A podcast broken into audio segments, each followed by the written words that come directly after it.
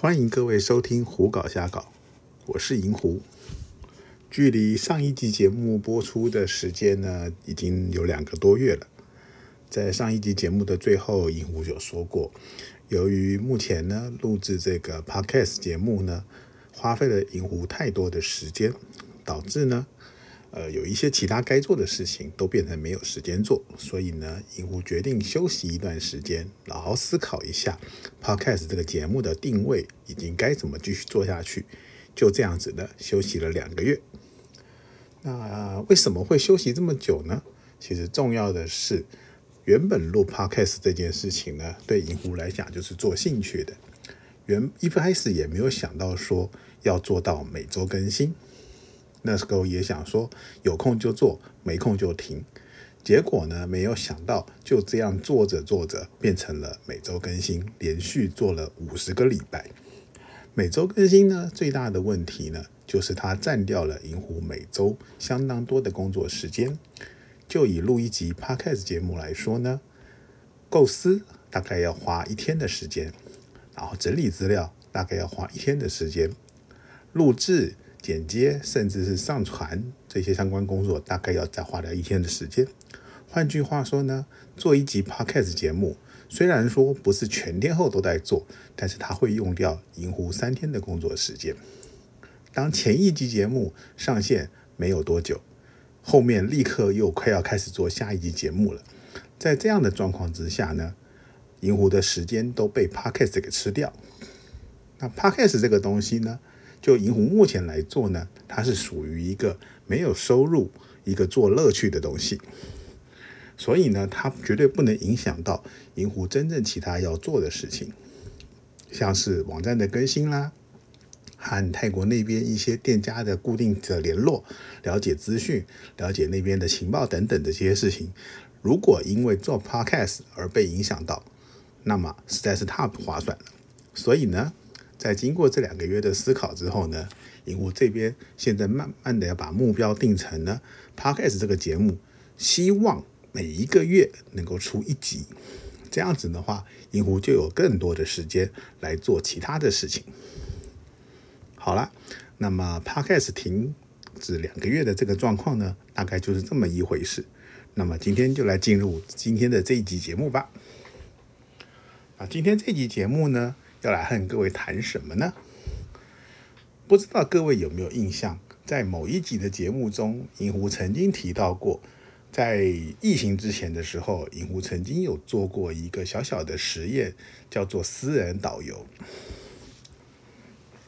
从银狐开始到泰国玩乐之后呢，就常常碰到一个状况，就是呢，有一些同好会来询问银狐是否愿意出团来带他们去玩。也有一些银狐认识的朋友也会私下的询问银狐能不能带他们去玩。带人这件事情呢，其实不是不可以，但是呢，最大的问题就是带人的这个人呢，他会因为带人的关系而没有办法玩得愉快。特别是银狐经过这么多年，已经很习惯自己一个人去玩了，所以呢，对于带人的这件事情呢，银狐一直是很排斥的。毕竟呢，银狐也不是个旅游业者，对银狐来说，去泰国玩乐这件事情就是银狐的个人休闲。那如果休闲这件事情呢，还要变成还要带别人，还要辛苦的去研究怎么样带人家带的好，怎么样让跟一起去玩的人能玩得高兴这件事情来说的话，那就会造成银狐玩乐的不高兴。再加上之前呢，也的确曾经有过一些带朋友去玩，结果呢中间发生一些摩擦，或者是发生一些不愉快的事情，所以呢，银狐一直对于带人的这件事情呢是很排斥。不过这个状况呢，后来有一些改善，是大概二零一八年的时候呢，银狐大概算是从原本的正职已经算是退休了。那退休了之后呢，就有比较多的时间，那个时候就讲说。哎，如果真的有人愿意要去泰国玩，然后想来找银狐的时候，银狐该怎么做？那个时银狐银狐就想到了，如果银狐自己花钱去玩，然后还要去照顾别人，这件事情对银狐来说实在是一个很不划算的事情。那么反过来说，如果有人愿意花钱雇佣银狐带他去玩，那么这样的状况会不会好一点呢？在这个之前呢，其实曾经也有旅行社推出过这种所谓的泰称之为泰国炮兵团这样子的一个行程。当然，它的行程并不是完全是玩乐，它还是白天有一些正常的行程、观光的行程、买采采购购物的行程。然后呢，晚上的时候呢，带团员去享受一些夜生活相关的事。但是呢，这一类的团毕竟不是专门以夜生活玩乐为主，而且呢，由于旅行团的关系，他所能吸引到的客人也是五花八门。那对于一些想玩乐的人来说，也许你不希望跟一些很陌生的人，甚至完全不认识的人一起去玩，会觉得尴尬，会觉得不自在。同时呢，其实我们也知道，有一些居住在泰国的，不管是台湾人呐、呃中国人呐，或者是马来西亚人呐，他们也有在做一些带人去玩的这件事情。那这些呢？嗯，就泰国的说法呢，这些叫做非法导游，因为在泰国的法律里头呢，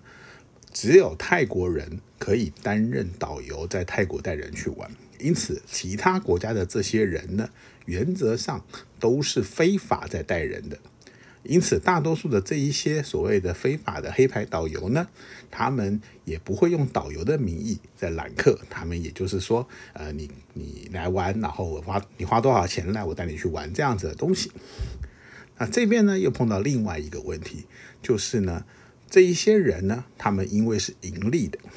所以呢，他们必须要在客人的身上把钱赚回来。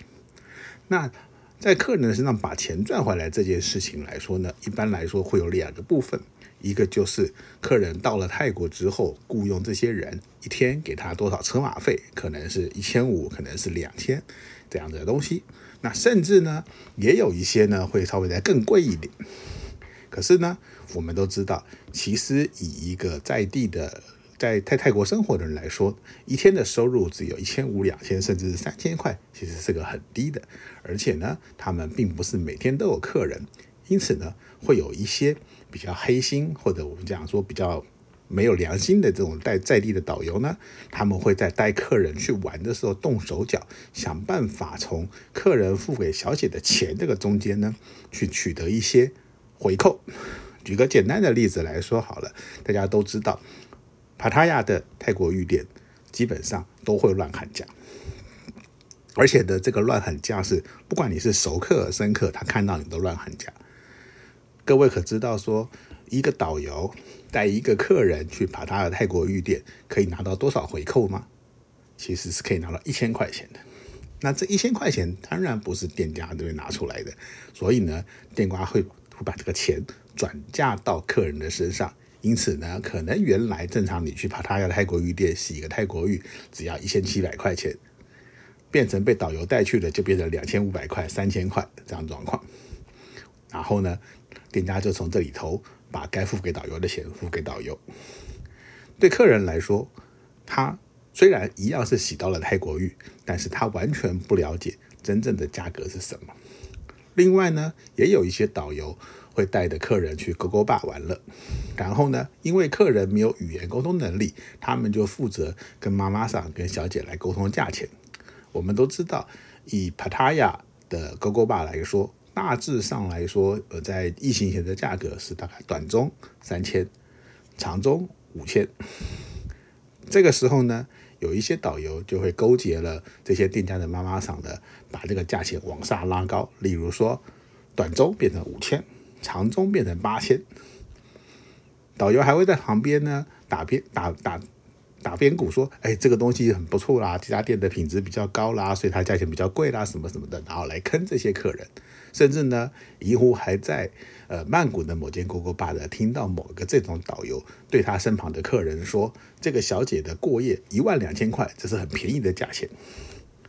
那当然，对于有玩去外国玩乐过的人，当然知道这个行情是不对的。但大多数会找这些导游来带他们去玩的人呢，通常都是菜鸟，都是没有经验的，甚至连行情都不知道。所以呢，他们被带完了之后，完全就只知道这个错误的价钱。那另外呢，还有一些导游会带客人去一些相对来说价钱比较便宜的地方玩了。举个例子来说，你到了帕塔亚，我们都知道，一般来说，小姐的素质来说是勾勾坝比收益六的小姐素质要高。可是呢，勾勾坝很贵，收益六比较便宜，所以呢，这些导游就带客人去收益六玩。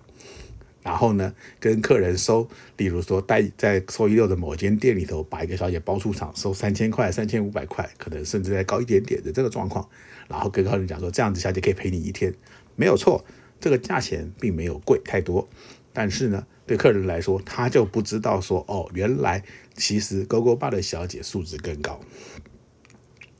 在这样的状况之下，其实就所谓羊毛出在羊身上，这些导游要赚钱。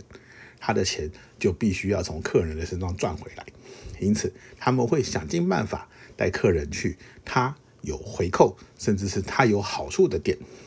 甚至呢，银狐也知道说，有一些中国的业者呢，在当时在帕塔亚、在曼谷还开了一些专门接待这些中国客人的店，由这些中国籍的在地导游带着这些人到这些地方去消费。他们会跟你讲说，那个地方的小姐素质。比勾勾巴更高，比哪里更高？然后呢，所以它的价钱比较贵。而且那个地方呢，小姐有些还会讲一点点中文，就这样把客人带去比较贵、他们有回扣的地方去消费了。所以呢，那时候银狐就在想说：好，如果今天如来来做这件事情，我不想要走原来那种导游的方式。我希望的做法是说，在旅游界里头有一种东西叫做私人导游，就是说，你今天你一个想去玩的人，你雇佣一个导游，导游的交通费、住宿费、基本销开销是你在出，然后呢，他会针对你这个客人的需求，帮你安排你要的行程。为了要做这件事情呢，银狐还跑去考了导游跟领队的考试。事实上呢。银狐目前是拥有，呃，华语跟英语的导游领队这四种考试，我都有通过的资格。但银狐并没有拿到导游跟领队的证件，是因为我并没有想要到旅行社去工作，我也没有打算真正的靠这个证照来做什么事情。所以呢，我去考这个试，只是为了了解导游跟领队需要知道些什么，需要有哪些尝试而已。考完了之后呢，银狐就在想说，那我可以试试看，说找熟识认识的朋友，然后他们曾经跟我提过说，想要银狐带他们去玩，然后我们就来安排一个简单的行程试试看。因此，在二零一八年、二零一九年的时候呢，陆陆续续出过三四次这样的团。这样的所谓的团呢，其实成员也不会太多，大概就是两到三个人。然后呢，他们雇佣了银狐，因此呢，银狐会帮他们依据他们的天数，依据他们想要玩什么东西来帮他们安排行程。举个例子来说，第一次的一个行程好像是一个五天四夜的，五天四夜正常来说大概到泰国可以玩个三天半，所以呢，银狐就问他们说，他们的期待是一天要找几个小姐做几次爱，他们想要。接触哪一些场所的小姐，例如说泰国浴的啦、情色按摩的啦、勾勾吧的啦、日式酒店的啦，然后呢，根据他们这样的需求来安排他们的行程。那在这边要说的呢，这个私人导游带人出玩有个最好的重点是说，因为团员很少，而且呢，团员们都是互相认识的，因此这个行程是可以在中间再做调整的。举个简单的例子来说，在某一次出团的时候，我们在第二天带了客人到了某一间勾勾吧去认识了小姐。那客人觉得这小姐还不错，所以就想要第二天再回冲。因此呢，原本接下来的一天晚上，我银狐是安排了带他们去另外一个地区的勾勾吧玩了。但因为配合他们的需求，所以我们把行程做了调整。另外一天去要去那个地方，就把往后延，然后呢再改去。前一天去的就地方，这样他们就可以找同样的小姐来把他们嗯培养他们的感情。同样的呢，也有一个状况是说，可能原来预计的一天要排去三家店，例如可能中午出发去按摩，然后呢去洗泰国浴，晚上干嘛？那也许呢，第一间店玩完了之后呢，客人觉得很累，觉得说他今天的体力消耗的差不多，下面的泰国浴可能没有办法去洗了，他们想要休息，或者是想要逛逛街干嘛的，那么银湖呢就会在当场帮他们调整他的行程。这样的状况呢，当然对于雇佣银湖的人来说，它的成本会比较高。为什么？因为你必须要负担银湖的机票钱，银湖的住宿的钱。举个简单的例子来说，那个时候大概五天四夜这样子的一个费用，可能会是在两万块左右。那如果你今天你是两个人找银湖雇银湖，你们就两个人分摊；如果是三个人雇银湖，那就三个人分摊。那当然，除了这个之外，还有一天数来算的一个基本工钱，因为毕竟银湖到了那边，银湖也要吃喝，银湖也要一些行动干嘛的，也要花费，总不能今天你雇银湖带你去玩，然后银湖还花自己的钱去过基本的生活嘛，对不对？这样的状况呢，银魂呢记得那个时候大概带了四团，当然说四团其实是三团，其中的有一团是他们后来觉得玩的还不错，前面一次的天数太少，所以又在古银湖再跑了一趟。对银湖来说呢，我们认定这个叫所谓的私人导游呢，它是针对三类型的人来说的。首先呢，第一个，你必须要是台湾出发的台湾人，会这么说的原因是因为银狐这个团呢。带人是从台湾的机场出发，跟那些在泰国当地的地陪他们在机场接客人的状况不同。因此呢，你被银狐带着，银狐会从台湾这边出发，要注意哪些事情，一路到泰国落地到饭店呢，开始玩乐，都带着你。第二个呢，银狐希望带的是那种真正不懂到泰国该怎么玩，想要学习到泰国怎么玩的人。因为呢，在这个过程中呢，银湖会把银湖的玩乐的一些知识也慢慢的告诉你，在每一间店每一间店玩乐的前，会告诉你这边该注意什么；每一间玩乐后，会跟你来聊聊说玩的感觉是什么，有什么样的地方不太对劲，或者有什么地方可以再改进。那透过这样子的方式呢，让你了解怎么样去泰国玩乐。也许呢，经过银狐带过一次之后，以后你就不需要再雇佣银狐了，就可以自己去玩了。那么第三类是什么人呢？就是很单纯的想要雇佣银狐带银狐带你去玩乐的那种人。银狐知道有一些朋友呢一直很想认识银狐，但是呢，银狐基于某一些个人的因素呢，我会避免在台湾这边跟这些人接触。啊，一来是银狐希望保有一些个人的隐私，可是呢，又有很多人真的想要当朋友。那么好，你可以用雇佣银狐的方式。让银狐当一个导游，带着你去玩，这样子呢，你就有认识银狐的机会。而且呢，到了泰国，我们可以一起去喝喝酒、聊聊天、吃个饭，让大家有更多更多的了解的机会。那这三类人呢，是银狐当初在定义这个所谓的私人导游的时候的一个目标。跑了四团之后的感觉呢，是有一些地方可能要做一些调整，所以当时银狐把这个私人导游的业务暂停了下来。结果呢，就遇到了疫情。那这疫情一爆发，就是两年。这两年呢，不要说出国了，基本上大家都连国都出不去。那么现在呢，随着泰国那边的开放，慢慢慢慢的观光业开始起来。目前来说呢，因为我还在观察，看看泰国的开放要到什么样的程度呢，才有可能把这个私人导游的业务再打开。那银湖的目标是希望。也许是明年，或者是今年的下半年，有这个机会再把这个业务打开。那那个时候，可能去泰国玩乐的，呃，限制没那么多。甚怎么讲？现在呢，回台湾的时候不需要隔离。那这样的话，大家会比较乐意去玩乐啊。那这样的东西到底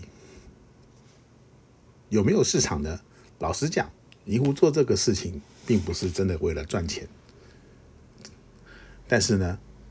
银狐愿意带人去玩，但是你要我花自己的钱去泰国，然后带着各位一起去玩，还要照顾你们这件事情呢？对不起，银狐真的做不到啊！因为这些过程中呢，会消耗银狐很多的时间，会让银狐没有办法跟银狐的老脸相处。毕竟我跟老点相处还带着人，那这些人怎么办？所以呢，银湖希望的状况就是这个所谓的私人导游，就是在银湖自己没有去玩的的时候，如果有人有兴趣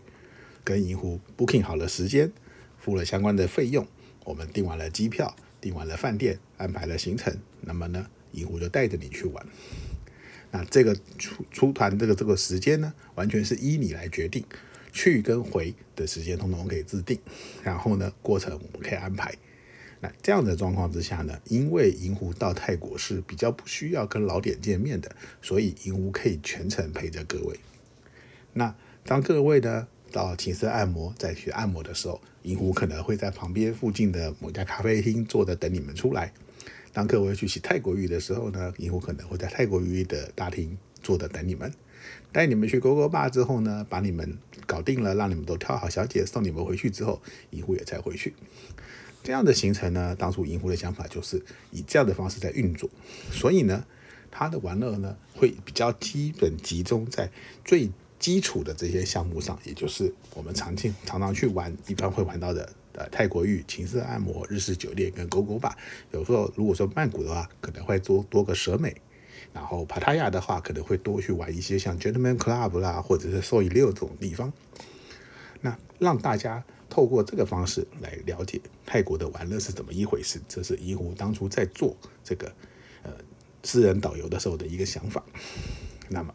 希望希望今年的下半年或是明年。有机会可以把这个私人导游的业务再打开，那那个时候呢，银狐可能会再做更多的说明，或者是透过更多的机会让大家知道这是怎么样的运作。私人导游这个东西呢，对银狐来说就是做身体健康的，也就是说，反正现在银狐退休了，也没什么事情。那如果今天有人愿意雇佣我，让你让我带着你们去玩的话，那么银狐当然可以。不然的话，有的时候其实银湖一年也跑泰国好几趟，跑的跑的时候要去取材，要去呃街上探险，要去了解哪些店开，哪些店关，这样子的状况之下，其实是没有办法带人的，所以这是银湖推动这个业务的主要原因。好了，那么叽里呱啦讲了那么多，那么这一集节目呢，大概到这边呢告一个段落。好，那胡搞瞎搞呢，这个节目呢就。从这一季开始在复播，但是呢，是每一个月是不是能够有一集呢？这是银湖的目标，啊，那希望的各位能够继续的收听，谢谢各位。